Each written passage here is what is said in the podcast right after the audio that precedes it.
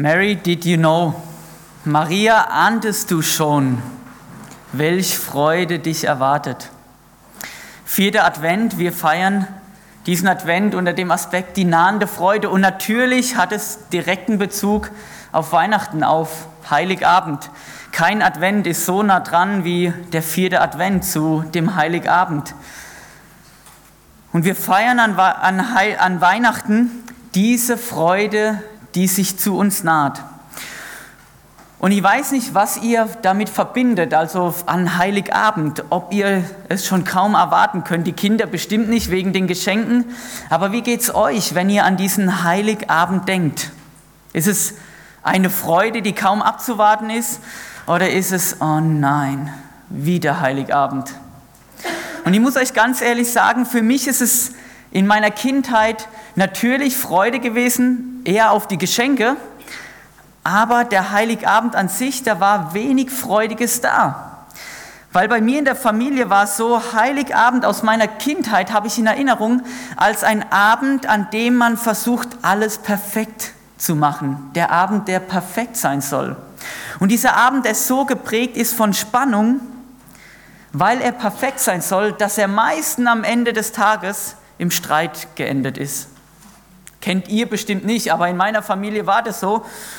Und das oft alle Jahre wieder. Darum mit Heiligabend verbinde ich wenig diese nahe Freude oder diese Vorfreude, sondern oft so diese Spannung, wie wird es wohl werden. Aber was ich mit naher Freude verbinde, das ist ein gutes Essen das man mit Liebe zubereitet. So ein Stück Fleisch, für die Vegetarier auch Tofu, so ein Stück Fleisch, das man einmariniert, das durchzieht, das sich langsam entwickelt im Ofen oder in der Pfanne, der Geruch schon, der Duft sich entwickelt, ja, das Wasser schon so ein bisschen im Mund zusammenläuft und man sich dann freut, wenn es endlich auf den Tisch kommt. Das verbinde ich mit nahender Freude, so ein gutes Stück Fleisch. Für die Kinder bestimmt auch die Geschenke, die morgen vielleicht schon unterm Weihnachtsbaum liegen. Die nahende Freude, das kann eine Art Vorfreude sein, bei dem man schon vielleicht ab vorab weiß, was einem erwartet. Und es gibt bestimmte Gründe, warum man sich freut. Bei der nahen Freunde kann es aber auch andersherum sein. Etwas, wo man nicht genau weiß, was mich erwartet. Wo noch nicht im Vorhinein sichtbar ist, wo wir das denn hinführen und wo die nahende Freude so ein Prozess ist, in der man geht. Und je mehr man erkennt und es durchlebt, desto stärker wird der Grund der Freude, obwohl am Anfang nichts Freudiges scheint. Und dieses Lied passt so gut. Maria, ahntest du? Und ich glaube, da sind wir mitten in dieser Weihnachtsgeschichte und ich möchte es lesen aus Lukas, dem Lukas-Evangelium, Kapitel 1, die Verse 26 bis 50. Wer eine Bibel hat, darf gern mit ausschlagen, ansonsten darf man auch gerne hier mitlesen. Lukas 1, die Verse 26 bis 50. Und da heißt es, und im sechsten Monat wurde der Engel Gabriel von Gott gesandt in die Stadt in Galiläa, die der Nazareth heißt, zu einer Jungfrau, die vertraut war, die verlobt war mit einem Mann namens Josef vom Hause David, und die Jungfrau, sie hieß Maria. Und der Engel kam zu ihr hinein und sprach, sei gegrüßt, du Begnadete. Der Herr ist mit dir. Sie aber erschrak über die Rede und dachte, welch ein Gruß ist das? Und der Engel sprach zu ihr, fürchte dich nicht. Maria, du hast Gnade bei Gott gefunden. Siehe, du wirst schwanger werden und einen Sohn gebären, und du sollst ihm den Namen Jesus geben. Der wird groß sein und Sohn des Höchstens genannt werden. Und Gott, der Herr, wird ihm den Thron seines Vaters geben und er wird König sein über das Haus Jakob in Ewigkeit und sein Reich wird kein Ende haben. Da sprach Maria zu dem Engel, wie soll das zugehen, da ich von keinem Mann weiß? Der Engel antwortete und sprach zu ihr, der Heilige Geist wird, dich, wird über dich kommen und die Kraft des Höchsten wird dich überschatten. Darum wird auch das Heilige, das geboren wird, Gottes Sohn genannt werden. Und siehe, Elisabeth, deine Verwandte, sie ist auch schwanger mit einem Sohn in ihrem Alter und ist jetzt im sechsten Monat, von der man sagt, dass sie unfruchtbar sei. denn bei Gott ist kein Ding unmöglich. Maria aber sprach, siehe, ich bin des Herrn Magd. Mir geschehe, wie du gesagt hast. Und der Engel schied von ihr. Maria aber machte sich auf in diesen Tagen auf und ging eilends in das Gebirge zu der Stadt Juda und kam in das Haus des Zacharias und begrüßte Elisabeth.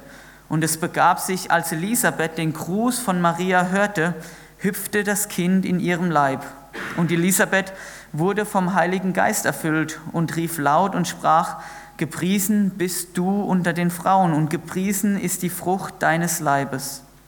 Und wie geschieht mir das, dass die Mutter meines Herrn zu mir kommt? Denn siehe, als ich die Stimme deines Grußes hörte, hüpfte das Kind vor Freude in meinem Leibe. Und selig bist du, die da geglaubt hast, denn es wird vollendet werden, was dir gesagt worden ist. Und Maria sprach, meine Seele erhebe den Herrn, und mein Geist freut sich Gottes, meines Heilands. Denn er hat die Niedrigkeit seiner Magd gesehen. Siehe, von nun an werden mich selig preisen alles Kinder, alle Kindeskinder, denn er hat große Dinge an mir getan, der da mächtig ist und dessen Name heilig ist und in Barmherzigkeit währt von Geschlecht zu Geschlecht bei denen, die ihn fürchten. Die nahende Freude, drei Punkte, drei Gedanken zu diesem Thema, die nahende Freude. Die nahende Freude in der Person, personifiziert in Jesus Christus, sie bringt erstmal alles durcheinander. Es gibt Nachrichten in unserem Leben, die das Leben von jetzt auf nachher schlagartig verändern. Diese Nachrichten nennen wir auch Hiobsbotschaften, meist Nachrichten, die nicht ganz so gut sind. Nachrichten, auf die wir gut und gerne alle verzichten können, sei es eine Diagnose von einer schlimmen Krankheit, sei es die Prognose, hey, du wirst keine Kinder bekommen können, oder sei es der Verlust eines nahen Menschen, der von jetzt auf heute nicht mehr da ist. Nachrichten, auf die wir gut und gerne verzichten können und die scheinbar von jetzt auf nachher unser Lebensplan und unser Leben aus der Bahn werfen, die die Pläne durchkreuzen und wir so ein bisschen fragend davor stehen, wie soll es denn jetzt weitergehen? Und solche Hiobsbotschaften, die auf einmal einem den Boden unter den Füßen wegreißen, die sind mit tiefer Angst verbunden und tiefen Fragen. Und ich glaube, dass diese Nachricht, die Maria hier empfängt, unerwartet schwanger, dass es so eine ähnliche Nachricht ist, die erstmal das Leben in ein Durcheinander versetzt, die erstmal die ganzen Lebenspläne, die man gemacht hat, Maria als junges Teenie-Mädel, erstmal alles über den Haufen wirft. Und wir lesen von diesem Gruß, den der Engel hier sagt. Es heißt hier in Vers 28 bis 30, der Engel begegnet ihr und sagt, sei gegrüßt, du Begnadete. Der Herr ist mit dir. Sie aber erschrak über die Rede und dachte, welch ein Gruß ist das? Als ich den Text gelesen habe, habe ich gedacht, das ist schon interessant. Dass Maria hier erschreckt über den Gruß, vielmehr wie über den Engel. Ich weiß nicht, wie es euch gehen würde, wenn ihr heute von einem Engel, ein Engel euch begegnet. Also ich glaube, ich könnte erstmal gar nicht darauf achten, was er eigentlich sagt. Und Maria ist hier nicht erschrocken über den Engel, sondern über diesen Gruß. Dieser heißt, sei gegrüßt, du Begnadete. Dieses sei gegrüßt kann man auch übersetzen mit freue dich. Und du Begnadete, etwas, wo Maria Gnade empfängt. Sie ist Empfängerin von Gottes Freigebigkeit. Und Maria, sie erschrak über diese Anrede, denn es heißt eigentlich, freue dich, du, die vor Gottes Augen Gnade gefunden hat. Das ist schon etwas eine merkwürdige Anrede. Und wir lesen darüber, dass sie erschrak. Und dieses Erschrak ist ein Bestürztsein. Sie fühlt sich durch die Anrede belästigt, dass sie in Aufregung versetzt wird durch die Anrede des Engels, da empfand Maria eine starke Aufregung, eine Angst, ein Besorgnis. und das viel mehr als Freude. Und die Botschaft, die sie hier ereilt, ist, du wirst schwanger, ungewollt schwanger. Und diese Botschaft, du wirst einen Sohn gebären, Jesus. Der Name für Jesus in langer Form, Jesus ist eine Kurzform für Jeshua, den Erlöser zur Welt bringen, den Sohn des Höchsten, den König in Ewigkeit, dessen Reich kein Ende hat. Und er wird kommen durch den Heiligen Geist und darum Gottes Sohn genannt werden. Drei Verse, die voll gepackt sind mit Informationen. Zu der Zeit regierte Herodes und er hieß Herodes der Große. Und der Engel sagt hier, dieser Jesus, er wird größer sein als dieser Herodes. Er wird Sohn des Höchstens genannt werden. Es gibt Engel, es gibt Dämonen, aber es gibt einer, der höher ist, Jesus Christus, König in Ewigkeit, dessen Reich kein Ende nimmt. Und ich glaube, oft ist das Problem an Weihnachten, wir sehen dieses Kind in der Krippe, das in aller Niedrigkeit, in aller Bedürftigkeit kommt. Aber wir vergessen, dass dieses Kind in der Krippe ist der, der hoch auf dem Thron sitzt, wo die Engel um ihn herum sind und Tag und Nacht singen, heilig, heilig ist der Herr Gott Zebaoth. Und aller Land ist seiner Ehre voll. Der, der kommt und der regiert. Und diese diese Ankündigung ist die Ankündigung der Erfüllung der Verheißungen. In 1. Mose 3 begegnet sie uns das erste Mal, als Adam und Eva sündigen. Sünde in diese Welt kommt und diese Ankündigung, es wird eine Frau kommen, sie wird einen Sohn gebären und der Schlange den Kopf zertreten. Eine Frau, die einen Sohn zur Welt bringt, der Satan besiegt und die Sünde vergibt.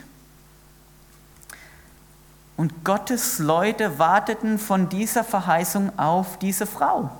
Und 700 Jahre vor der Geburt von Jesus, da lesen wir eine andere Prophezeiung, eine andere Verheißung in Jesaja 7, Vers 14. Da heißt es hier: Eine Jungfrau ist schwanger und wird einen Sohn gebären, den wird sie nennen Immanuel.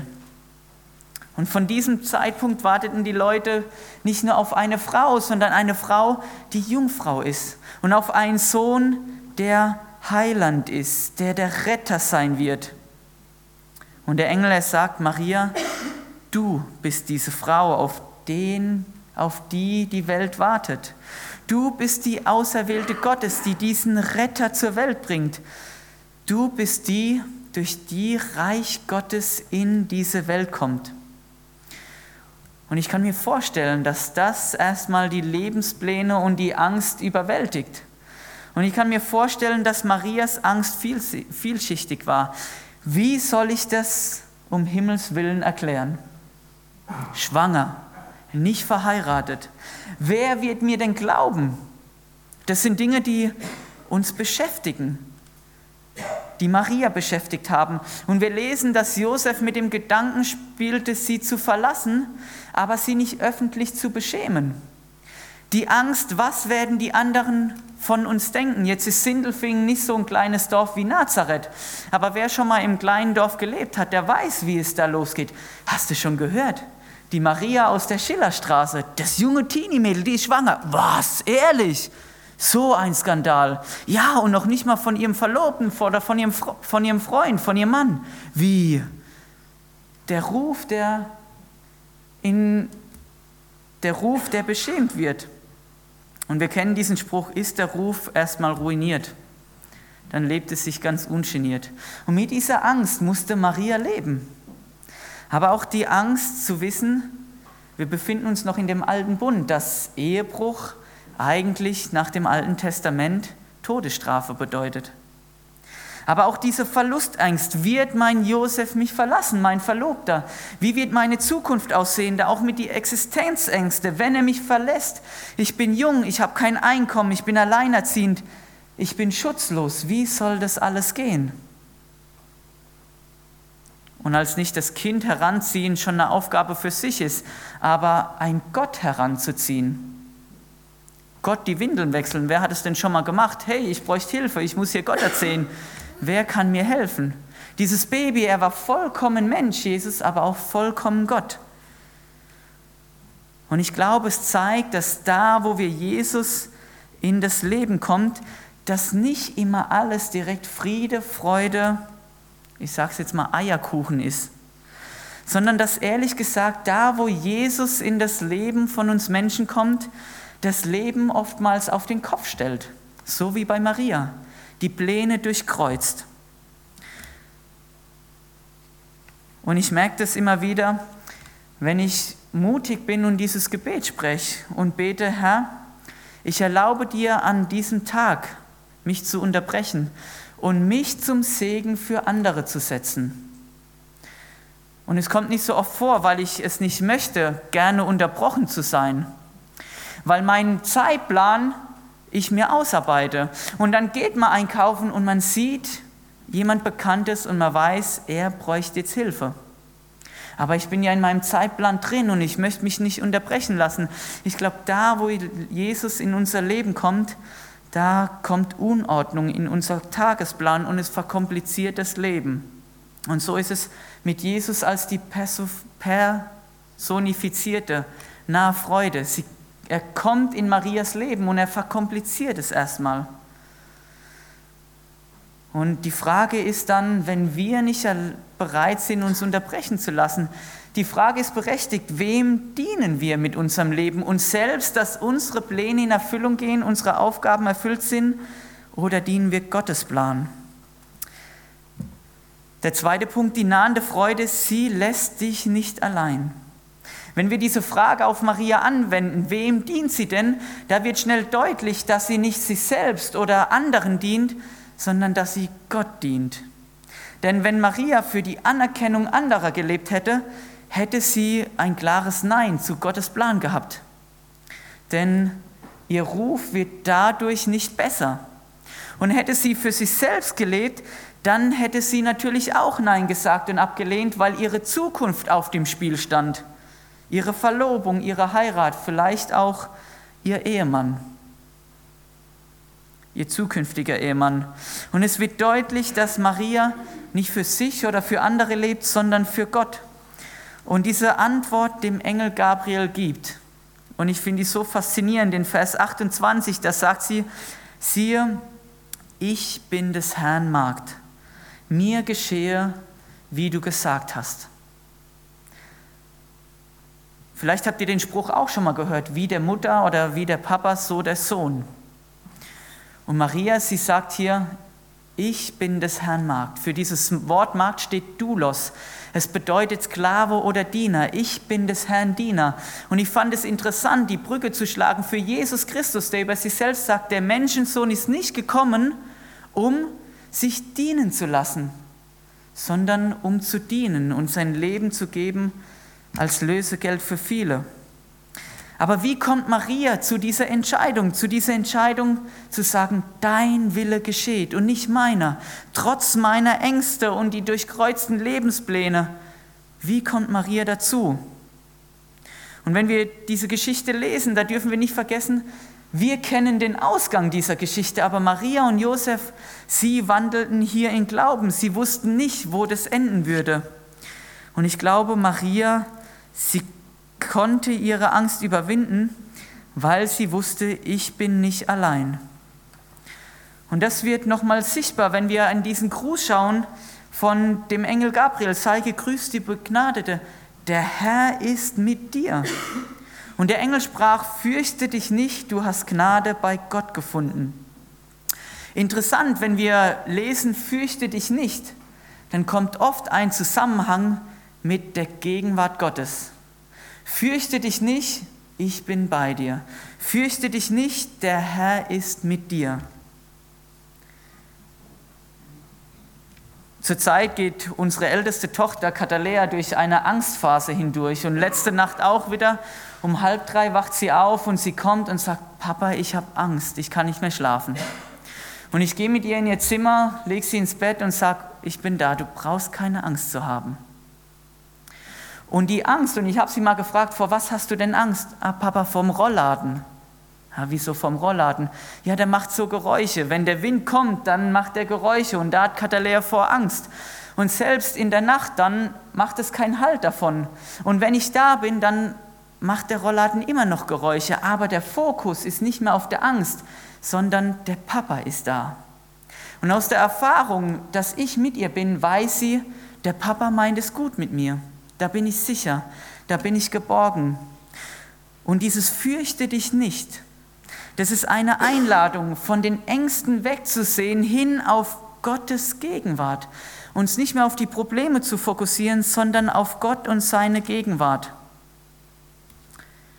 Und das ist, was dieses Wissen, was uns Hoffnung gibt in Zeiten von Angst, dass Gott mit mir ist und dass er für mich ist, so wie er beschrieben wird in diesem Vers 37, dem kein Ding unmöglich ist, der sogar Unfruchtbare fruchtbar machen kann, der Jungfrauen schwanger machen kann, der Lahme gehend, Blinde sehend und Tode auferwecken kann.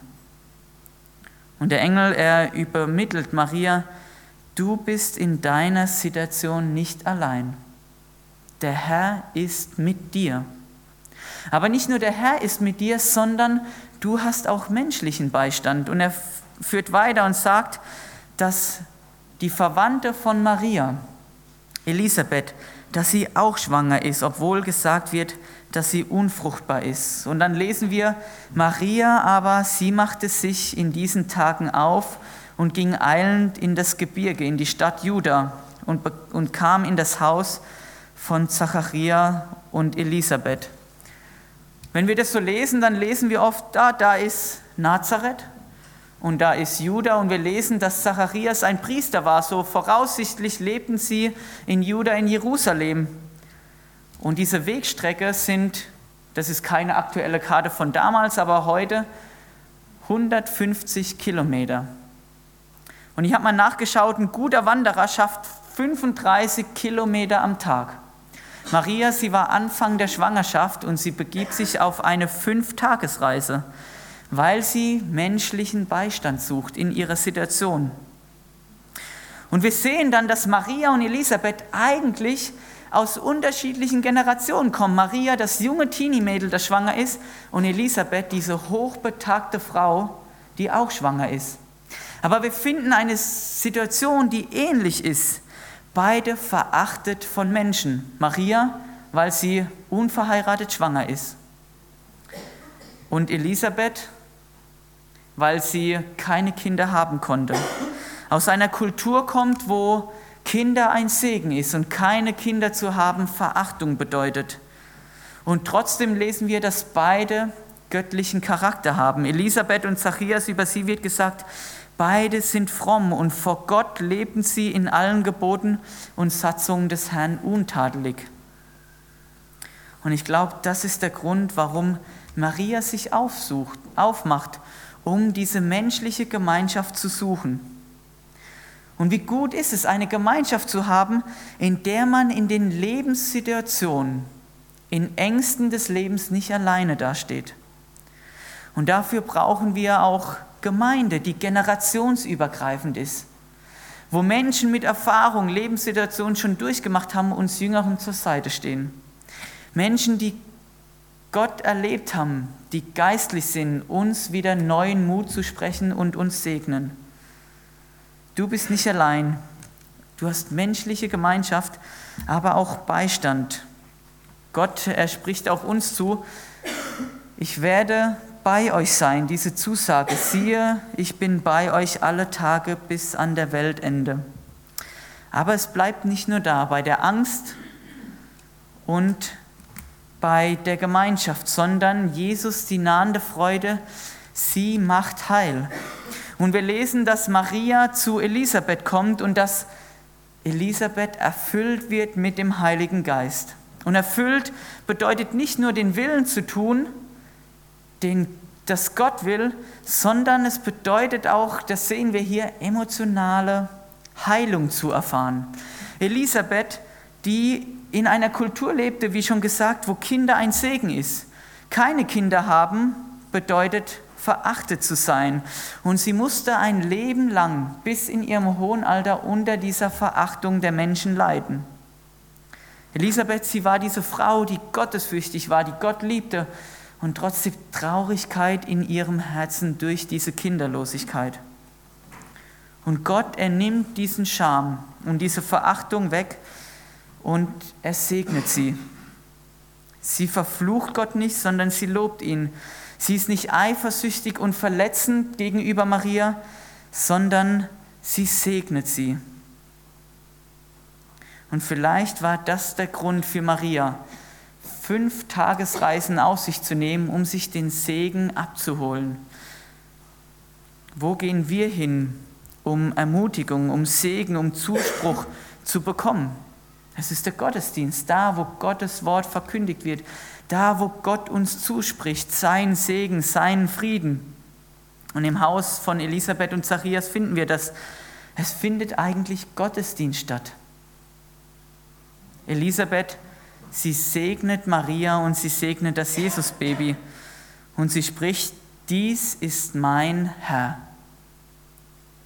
Hier kommt der Schöpfer in seine Schöpfung. Hier kommt dieser Erlöser. Und sie hat dieses großes Wissen, dieses großes Insight, dass hier die Verheißung in Erfüllung geht. Und vielleicht denken wir, manchmal ist es schwierig, Jesus zu anbeten. Aber wie ging es denn Elisabeth? Sie betet Jesus an als ein Embryo, wenige Wochen alt im Bauch von Maria.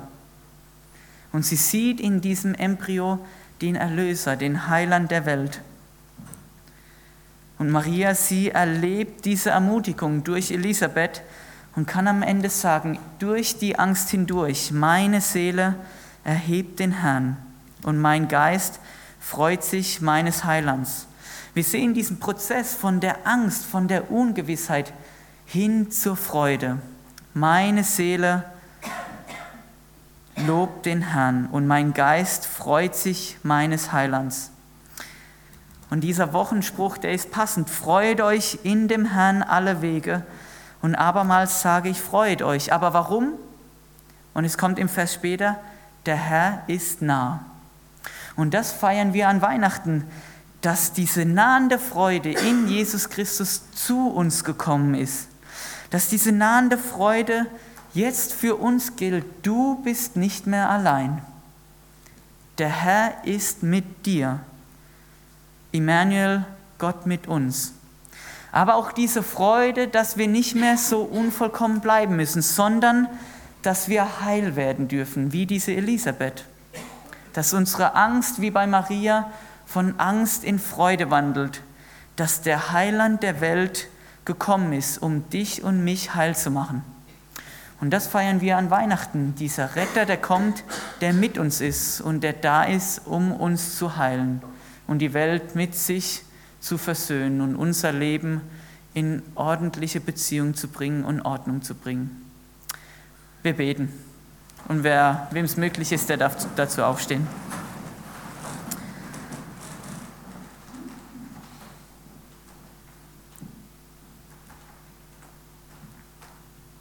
Und Herr Jesus Christus, ich danke dir, dass du dich nicht hast abhalten lassen, durch all den Schmutz, durch all den Dreck dieser Welt. Und du kennst unsere Leben und du kennst auch die Unordnung. Und manchmal sind wir auch da hilflos. Danke, dass du gekommen bist als dieser Retter, als dieser Heiland, der unser Leben heil machen will. Und wodurch wir in diesem Prozess der Heilung zu neuer Freude kommen Danke, dass du dir nicht zu schad warst, dich zu erniedrigen, nicht in den Palast zu kommen, sondern in den Dreck dieser Welt, in einem Stall. Und danke, dass du dich mit Dreck und Sünde perfekt auskennst und auch unser Leben wir dir anbefehlen dürfen. Und diese Freude, sie, sie geht mit uns, weil wir wissen, dass neue Hoffnung da ist, dass du mit uns bist und dass du es gut mit uns meinst und dass dein tiefster Wunsch und deine Sehnsucht ist, was, warum du den Himmel verlassen hast, dass wir heil werden, Heilung erfahren.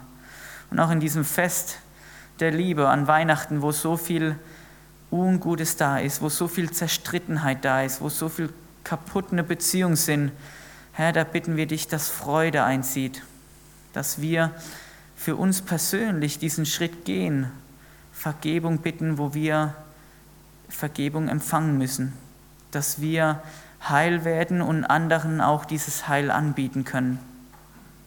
Danke, dass du in diese Welt gekommen bist und dass du uns auch heute nahe bist. Danke, dass wir nicht alleine im Leben stehen und alleine durchs Leben gehen, sondern dass du mit uns bist in den Lebenssituationen und uns anbietest, fürchte dich nicht, dass wir auf dich schauen dürfen und nicht auf die Umstände, die uns das Leben so schwer machen. Und das gibt uns Freude und Hoffnung und Zuversicht auf das, was auch kommen wird eines Tages bei dir zu sein, wo kein Schmerz und kein Leid ist, sondern wo wir dich schauen dürfen in aller Herrlichkeit und aller Heiligkeit. Danke, dass du uns Hoffnung und Ausblick gibst. Amen.